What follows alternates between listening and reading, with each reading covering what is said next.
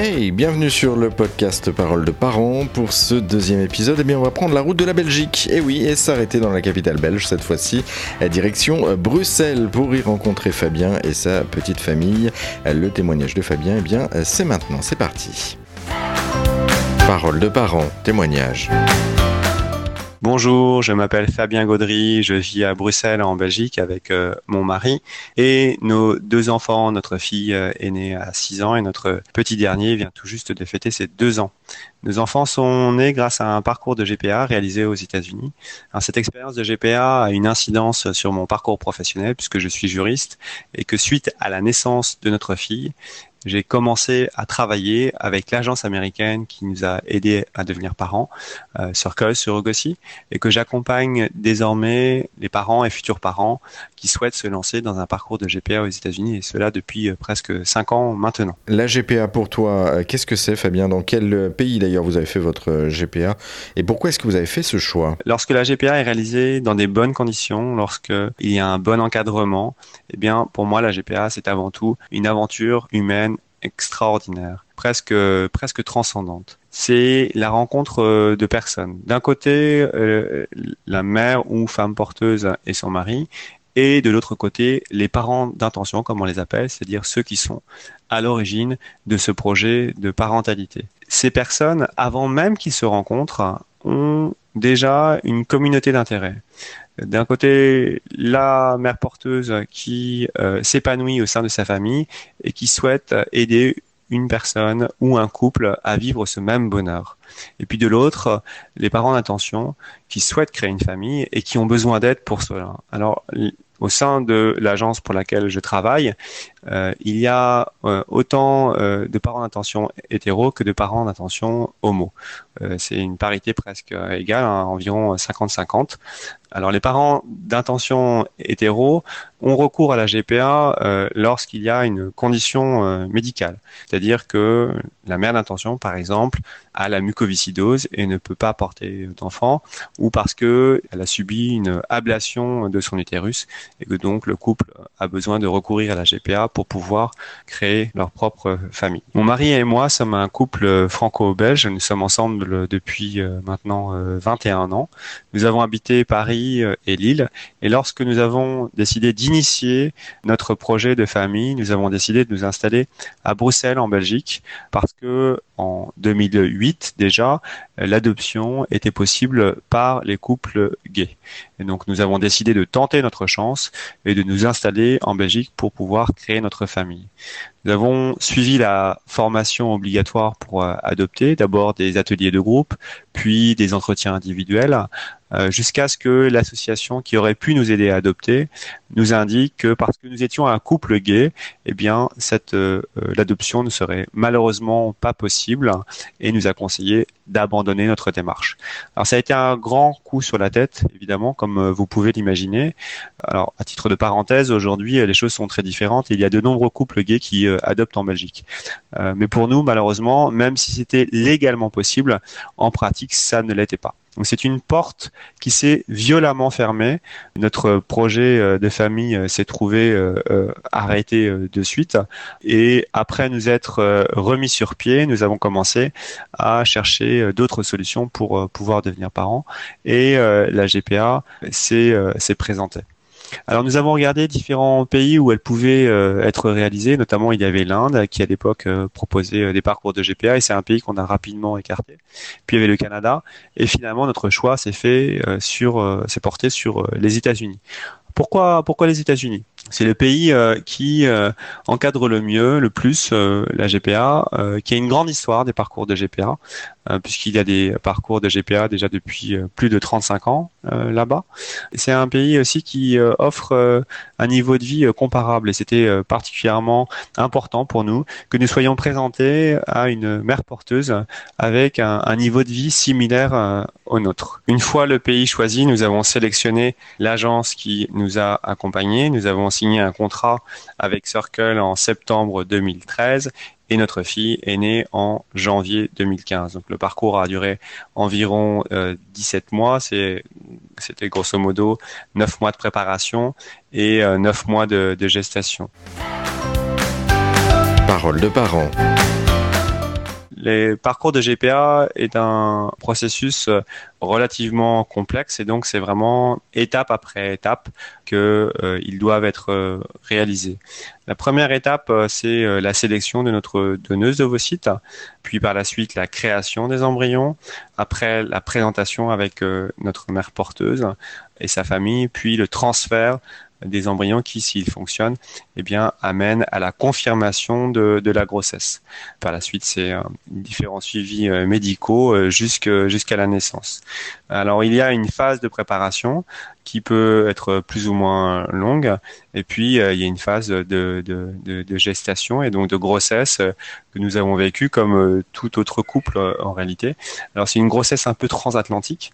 et donc, on a trouvé des moyens pour vivre au quotidien cette, cette grossesse. Les parcours de GPA peuvent être des montagnes russes émotionnelles parce que on n'est pas à côté géographiquement et donc on n'a pas toujours euh, l'information euh, immédiatement. Et donc euh, il, peut y avoir des moments des moments de stress. Quel est le plus beau moment que vous ayez vécu Fabien et, toi et ton mari pendant ce parcours?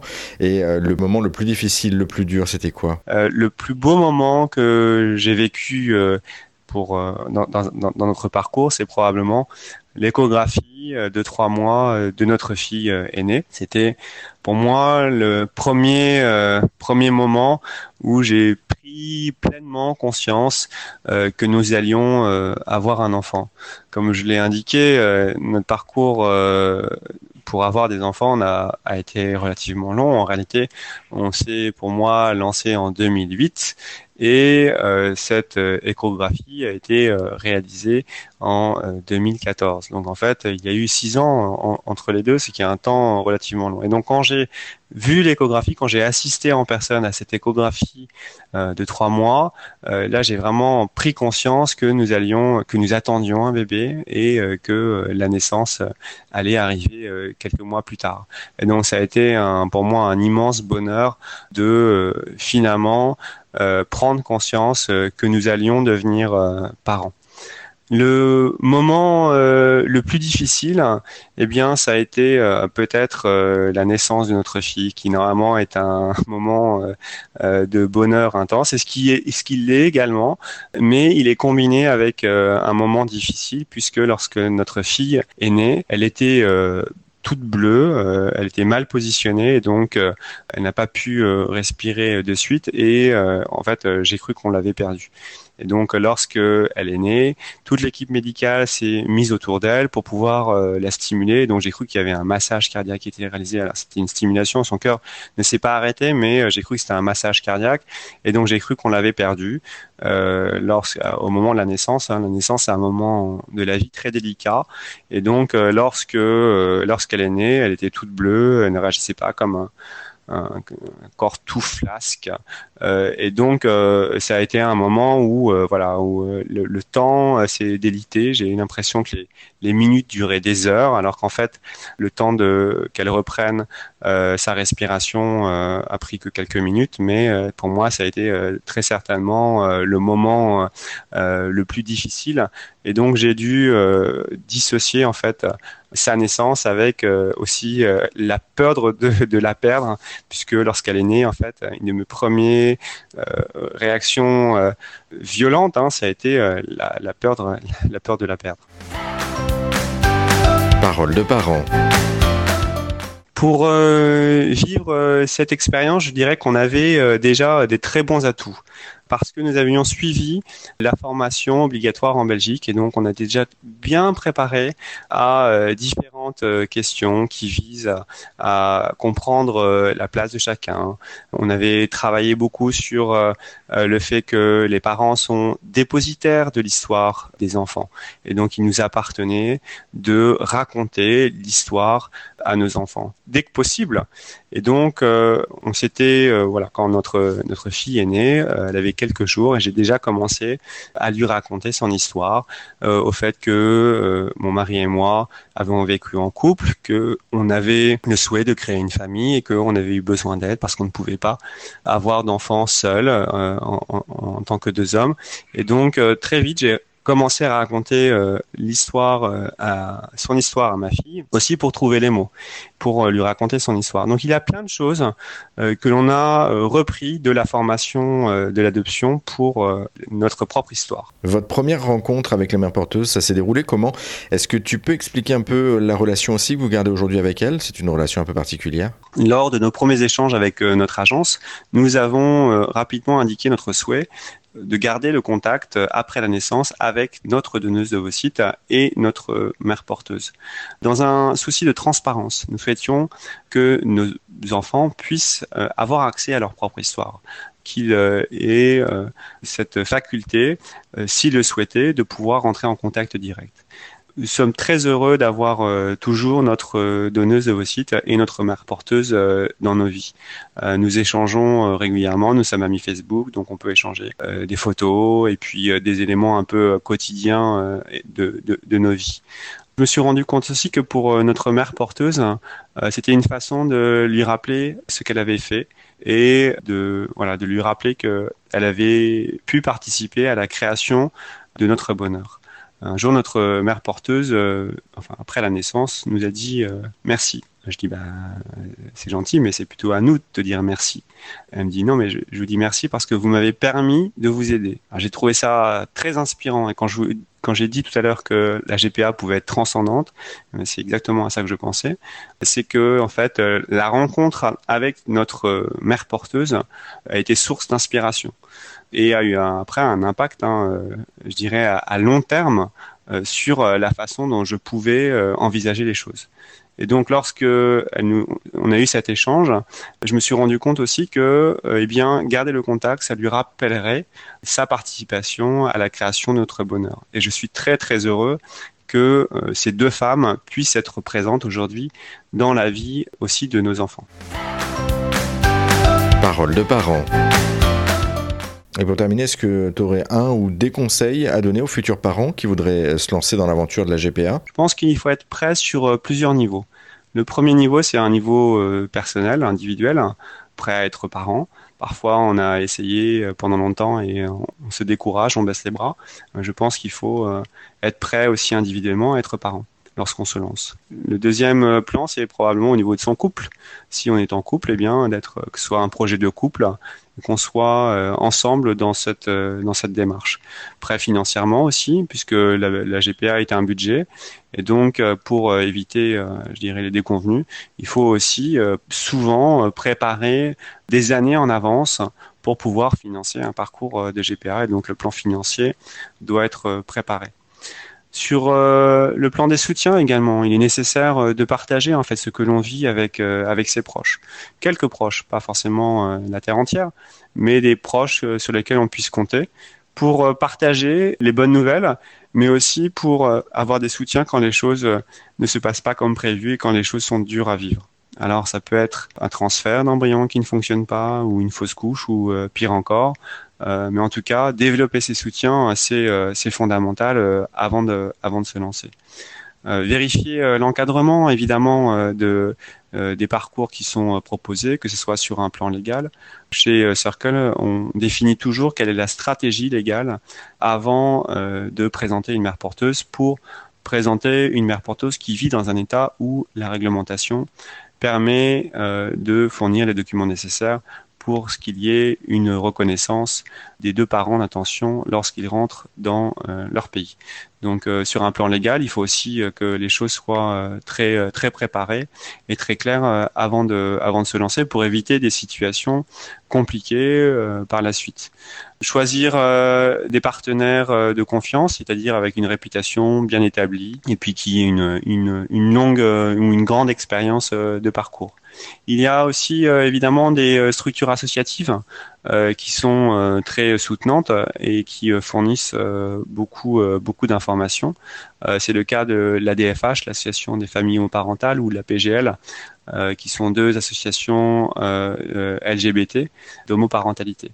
Pour les couples hétéros, il y a également, pour les personnes hétéros, il y a également l'association Clara qui offre un excellent soutien sur les parcours de GPA, en tout cas sur les, personnes qui décident de se lancer sur des parcours de GPA Donc c'est le milieu associatif est assez dynamique et peut être très précieux.